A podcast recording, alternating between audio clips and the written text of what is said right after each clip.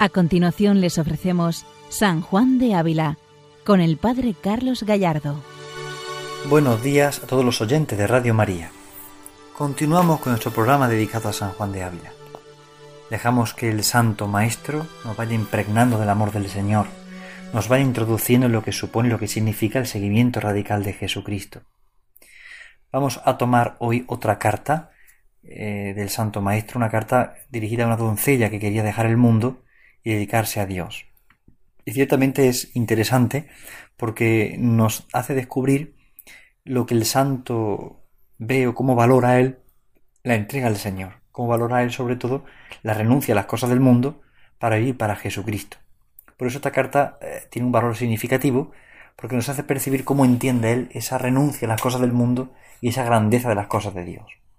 Confluye eh, especialmente su experiencia interior. Es decir, todos sabemos que en su biografía destaca la conversión que experimentó en Salamanca. Él fue a estudiar leyes a Salamanca, como era costumbre en aquella época, pues generalmente las familias buscaban que los hijos tuvieran un porvenir, como hoy en día y como en todas las épocas, ¿no? Pero sus padres querían que tuviera un porvenir y que el porvenir que más, más se veía como destacable era precisamente estudiar leyes para ser juez, abogado, algo así, no dedicarse a las leyes que donde habría más mundo. Y en esa experiencia en Salamanca, estudiando leyes, él eh, se encuentra con Cristo, o mejor dicho, Cristo se a su encuentro y le toca el corazón. En una fiesta de toros y cañas, como dicen los biógrafos, San Juan de Ávila experimenta el vacío de las cosas del mundo y la grandeza de Dios. Cómo las cosas del mundo pasan y se acaban, y cómo la grandeza de Dios entra en su corazón y llena su vida entera. Por eso es tan importante, tan significativo, este valor de la renuncia a las cosas del mundo por algo mucho más grande. Y es lo que el santo quiere dejar en esta carta claro a esta discípula suya, en la carta número 33. A esta doncella que quiere dejar el mundo y dedicarse a Dios. Y él valora mucho esa renuncia, legítima, a cosas legítimas, pero renuncia a ellas por amor al Señor. Son cosas legítimas, evidentemente, pero se renuncia a ellas por amor al Señor. Y el santo pone toda la fuerza, todo el empeño, todo el entusiasmo en descubrir la grandeza de este gran rey y Señor, de quien se ha enamorado esta esposa, o mejor dicho, ese rey que se ha enamorado de ella y le ha conquistado el corazón. Por eso en esta carta, San Juan de Ávila intenta animarla y enseñarle los grandes bienes que hallará en esta vida y cómo supone eh, este desposorio un configurarse con Cristo, un hacerse uno con Jesucristo, hacer uno con Cristo en este desposorio, en esta vida interior, en esta unión profunda. La carta 33, por tanto, nos puede ayudar a todos a profundizar lo que supone la unión con el Señor, pero especialmente a las almas que se quieren dedicar a Dios, que quieren dejar el mundo para dedicarse a Dios. Evidentemente va dirigido a una, señora que, quiere entrar en religión, ¿no? Quiere ser religiosa o quiere entrar, y todos los que estamos hoy leyendo esta carta, pues no, no nos dedicamos a esa vida, no es nuestra vocación.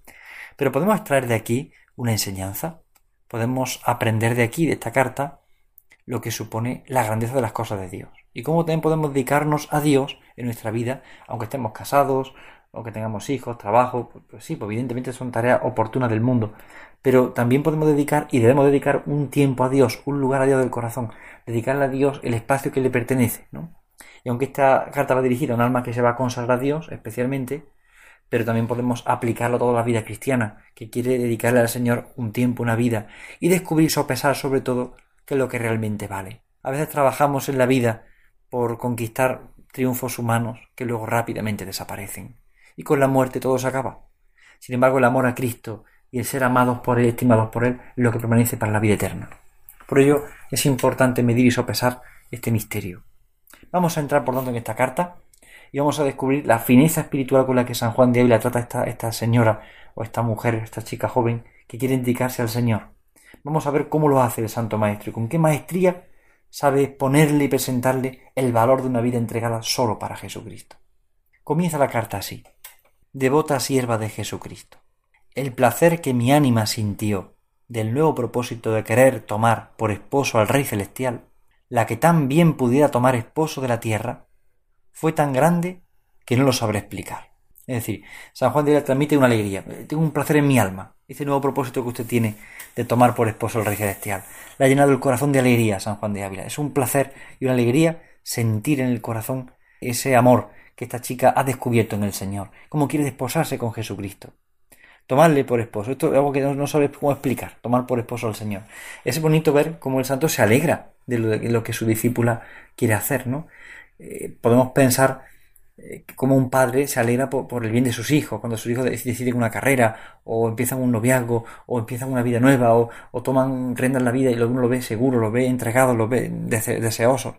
Pues eso llena de alegría el corazón. Pues ahí está la clave ver cómo San Juan de Ávila considera a esta hija como esta alma como hija suya, como discípula e hija. Por eso le dice, devota sierva de Cristo, cuánto placer ha dado mi alma ver que usted se quiere desposar con este rey. Y sigue diciendo, y aunque cuando se me dijo me fue nuevo, porque no lo había sabido, mas no lo fue del todo, que ya yo lo había ojeado para el Señor que la crió, y le había pedido por merced que me la diese para él.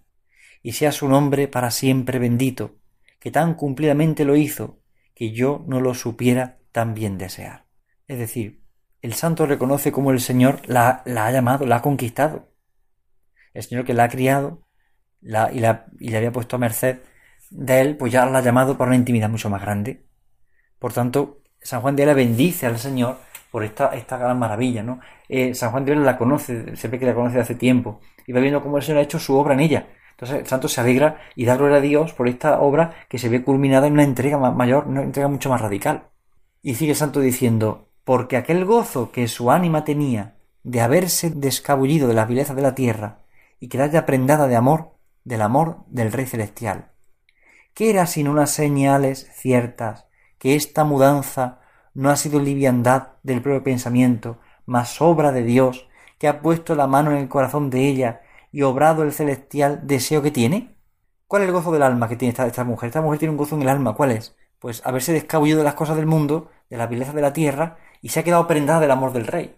ella se ve que San Juan de él la conoce de hace tiempo, y ella en sus entrevistas con el Santo Maestro, en sus cartas, ha ido hablando de cómo ha quedado desabrida de las cosas de la tierra y va quedado prendada del, amor del rey, hasta que al final se da cuenta de que el rey la quiere por esposa. ¿Mm? San Juan de Ávila va describiendo sencillamente eh, cómo conoce el alma de esta mujer y cómo conoce la voluntad de Dios en el alma de esta mujer. Claro, le, va manifestando por una parte, bueno, eh, me alegro tanto de que tú hayas descubierto esto, mira cómo el Señor te fue llamando, mira cómo tú eh, quisiste alejarte de la belleza de la tierra y ahora has quedado prendado del rey, ¿para qué? Para este misterio. Estas son señales ciertas de esta mudanza que Dios quería para tu vida. Es, precioso ver esto, cómo el santo le recuerda la delicadeza de Dios con el alma. Cómo ha tenido tanta delicadeza Dios con esta alma, cómo ha querido amar, amarla tanto, cuidarla tanto, eh, ver tanto, velar tanto por ella, ha ido conquistando poco a poco el corazón. Dios nos va enamorando poco a poco. Ahí está el gran misterio de la misericordia del Señor y del amor del Señor. Cómo el Señor va enamorando poco a poco, va enamorando lentamente y va conquistando el corazón de esta esposa. Sigue el santo diciendo, y también le dio aquel regocijo en señal y arras de los muchos y grandes y limpios gozos que si ella le quisiere ser fiel, él le dará, de los cuales el menor es más de estimar que todos los que el terrenal marido, hijos y hacienda y todo el mundo pueden dar. Todo en el fondo es una señal de cuánto la ama el Señor y cómo la quiere conquistar. Y le hace ver el Santo Maestro a esta, alma que, bueno, pues, pues, las cosas de este mundo se pasan. Estimar eh, la tierra, el marido, los hijos, la hacienda, todas las cosas del mundo y todo lo que me puede dar, ¿qué, qué es eso comparado con la grandeza del amor del Señor? ¿Qué es eso comparado con Jesucristo? Las cosas del mundo pasan, hasta un marido, unos hijos, una hacienda, todo un bien material, todo pasa. ¿Qué es eso comparado con la excelencia del amor de Jesucristo? El santo le quiere hacer descubrir el valor de esa vida entregada, el valor y el don que recibe de su vocación. Esto no significa un desprecio a las otras vocaciones, claro que no. Significa subrayar el valor de esta vocación. Porque es importante para, una, que alma se entregue descubrir el tesoro que recibe. No tanto lo que ha tenido que dejar, sino el tesoro que recibe, la grandeza que recibe. Esto es importante porque a veces, eh, muchas veces nos cuesta responder al Señor lo que nos pide porque pensamos cuánta renuncia, cuánto tenemos que dejar y sin embargo lo que hay que mirar no es lo que hay que dejar, sino cuánto recibimos. El don tan grande de Dios que recibimos, el tesoro tan grande de su misericordia, el tesoro tan grande de su amor. Por esto ahora el santo eh, tiene una frase tan preciosa que vamos a escuchar ahora una frase tan bonita que podíamos grabar a fuego en el corazón, especialmente las almas que han sido llamadas a una entrega especial al Señor, una entrega de consagración. Dice el santo, Oh Señora, y si hubiese probado cuán dulce es Dios para aquella ánima que vuelve las espaldas al mundo por poner los ojos en su Criador. Qué dulce es Dios para el alma que da la espalda a las cosas del mundo y pone los ojos solo en el Señor. A veces ponemos el corazón, ponemos los ojos en las cosas del mundo. Aun con lenguaje religioso, pero en el fondo ponemos las cosas, el corazón o la, mirada en las cosas del mundo. Pues en la fama, en el tener, en el poseer, en ser apreciado, en ser estimado, en ser honrado, en ser querido, en la comodidad, en el gozo, en el gozo de las cosas del mundo, de los placeres sensuales o, sentimentales. Sin embargo, Dios se hace mucho más dulce para el alma que da la espalda a las cosas del mundo. Para el alma que reconoce que las cosas del mundo pasan y se acaban y solo permanece Él. Dios se hace dulce y todo se vuelve amargo cuando uno prueba el sabor de Dios. Cuando uno prueba el sabor de Dios, descubre la grandeza de un amor más grande y por tanto todas las demás cosas se hacen amargas. Todas las cosas del mundo se amargan. ¿Por qué? Porque ha descubierto la dulzura del Señor. Por eso esta frase es tan preciosa. Oh Señora, y si hubiese probado cuán dulce es Dios para aquella ánima que vuelve las espaldas al mundo por poner los ojos en su Criador. Y sigue el santo diciendo, Oh si supiese qué es la suavidad del celestial esposo, para consolar aquellas ánimas que dejan los transitorios deleites, y como tórtolas castas no quieren consolarse en la tierra, mas suspiran con amor a su Señor, que en los cielos está, y como la paloma, que se torna limpia sin poner los pies en cuerpo muerto, mas tornase a la mano de quien la envió.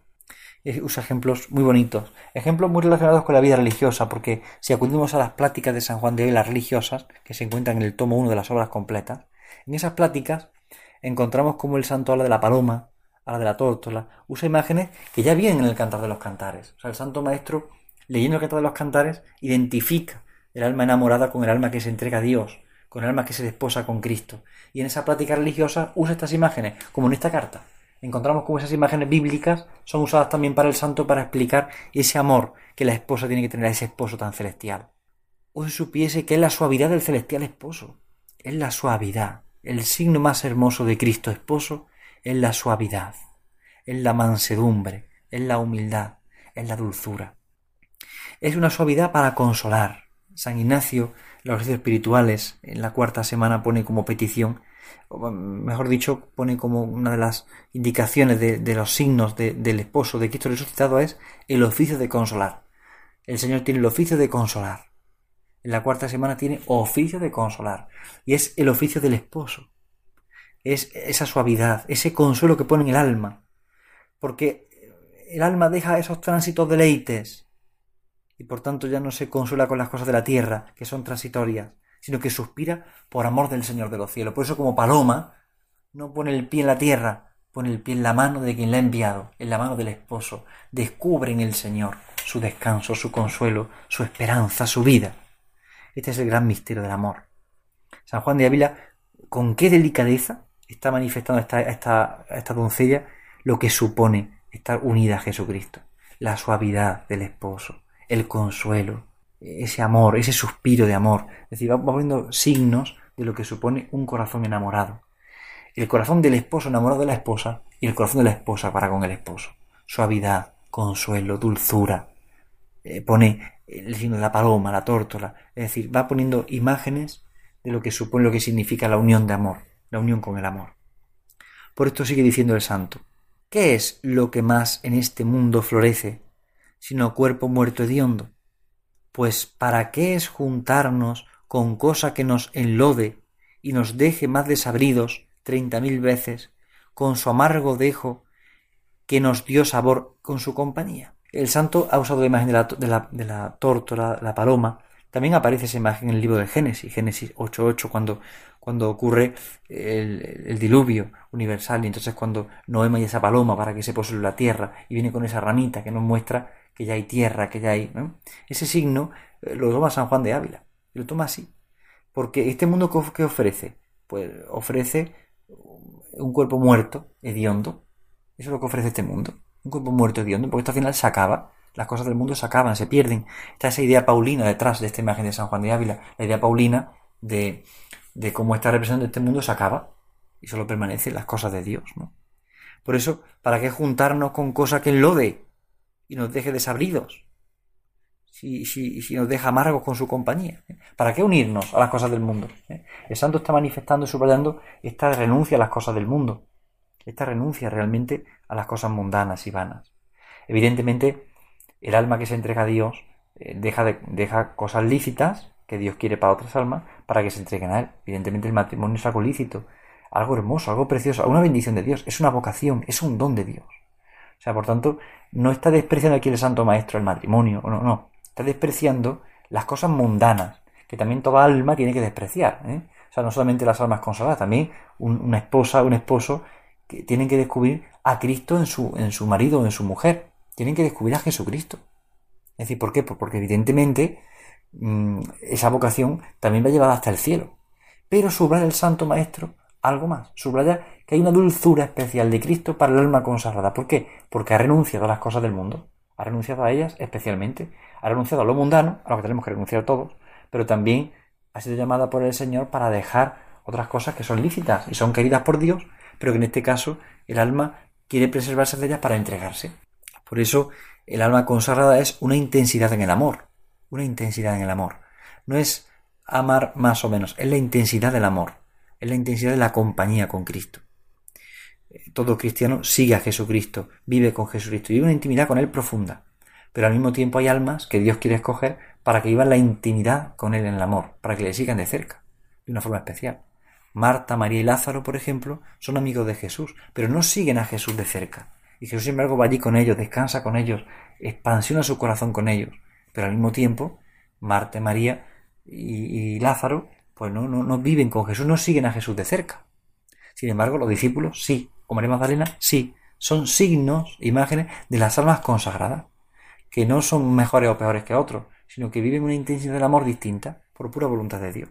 Por eso el santo aquí valora esa entrega al Señor, pero sigue diciendo, a Cristo de vuestra merced muchas gracias, que le dio luz para saber distinguir entre lo precioso y lo vil, entre lo eterno y temporal, y entre Dios y el hombre mortal. Y le dio pensamiento tan dichoso en que Dios es aceptado y el hombre es tenido en poco, y por amor del celestial tálamo es despreciado el terrenal, por rico que fuese. Es decir, por amor, por un amor más grande, es despreciado el amor que es lícito y que es rico. Pero sin embargo, es despreciado porque por un amor mucho más grande. Por eso aquí el santo está diciendo, no, el matrimonio no es malo. Por eso dice, bueno, el tálamo de la terrenal por rico que fuese, eh, es rico, o sea, es rico, reconoce que es rico, reconoce que es querido por Dios, pero pone un tálamo especial, un tálamo distinto. Por eso dice, el tálamo eh, desprecia el tálamo terrenal, aunque fuese muy rico, porque es rico, pero se desprecia por un tálamo celestial, por una vocación celestial. El santo está aquí subrayando el valor de la vocación, de la llamada de Dios, es decir, es una llamada de Dios. Tú desprecias este tálamo, el tálamo terrenal, que es rico, que puede ser el matrimonio, que es algo bueno, pero lo desprecian no solo no por ti solamente, sino porque es que es Él quien te ha llamado para un tálamo celestial. Aquí sube el santo el misterio de la vocación. Es un misterio la vocación cristiana. Es un misterio la vocación religiosa, la vocación sacerdotal. Es un misterio. Porque es una llamada de Dios. Toda vocación cristiana, toda vocación tiene es un don, es un regalo, tanto el matrimonio como la vida sacerdotal, la vida religiosa. Es un don, pero ciertamente depende de Dios. O sea, es Dios quien llama a cada uno para esa vocación, para esa vida, para esa experiencia, para ese misterio. Es una vocación, por otro lado es un don de Dios. Y aquí el santo quiere subrayar a esta doncella el valor de ese tálamo celestial a la que ha sido llamada. En otras cartas el santo valora muchísimo el tálamo terrenal, el matrimonio, como un signo, como un sacramento, como una unión con Dios por medio de, la relación esponsal. Pero en este caso quiere subrayar el tálamo celestial, el valor que significa. Y ese, ese descubrimiento de que Cristo es esposo y quiere tomar a esta alma por esposa, quiere unirse a ella especialmente, quiere llevar a la intimidad. Por esto dice el santo, sea pues fiel al que por esposo quiere tomar, que él lo será también, tanto para ella, que probará que no de burla se llama esposo limpio, de vírgenes limpias, mas hallará en él todos los bienes juntos. Es decir, este esposo la quiere tomar por esposa, y este esposo no es una burla, es un esposo limpio, que busca vírgenes limpias, que quieren estar con él la pureza del corazón, que lleva también consigo después la pureza del cuerpo, la pureza del alma. Bien, pues pidamos hoy al Señor que nos dé luz para entender este misterio y también descubramos toda alma cristiana, esa, esa unión con Cristo a la que estamos todos llamados. Tengamos la vocación que tengamos y busquemos en todo dar gloria al Señor, busquemos en todo amar al Señor y amarle por encima de las cosas del mundo que pasan y se acaban, porque solo permanece Él. Dios les bendiga, buenos días en el Señor. Han escuchado San Juan de Ávila, dirigido por el Padre Carlos Gallardo.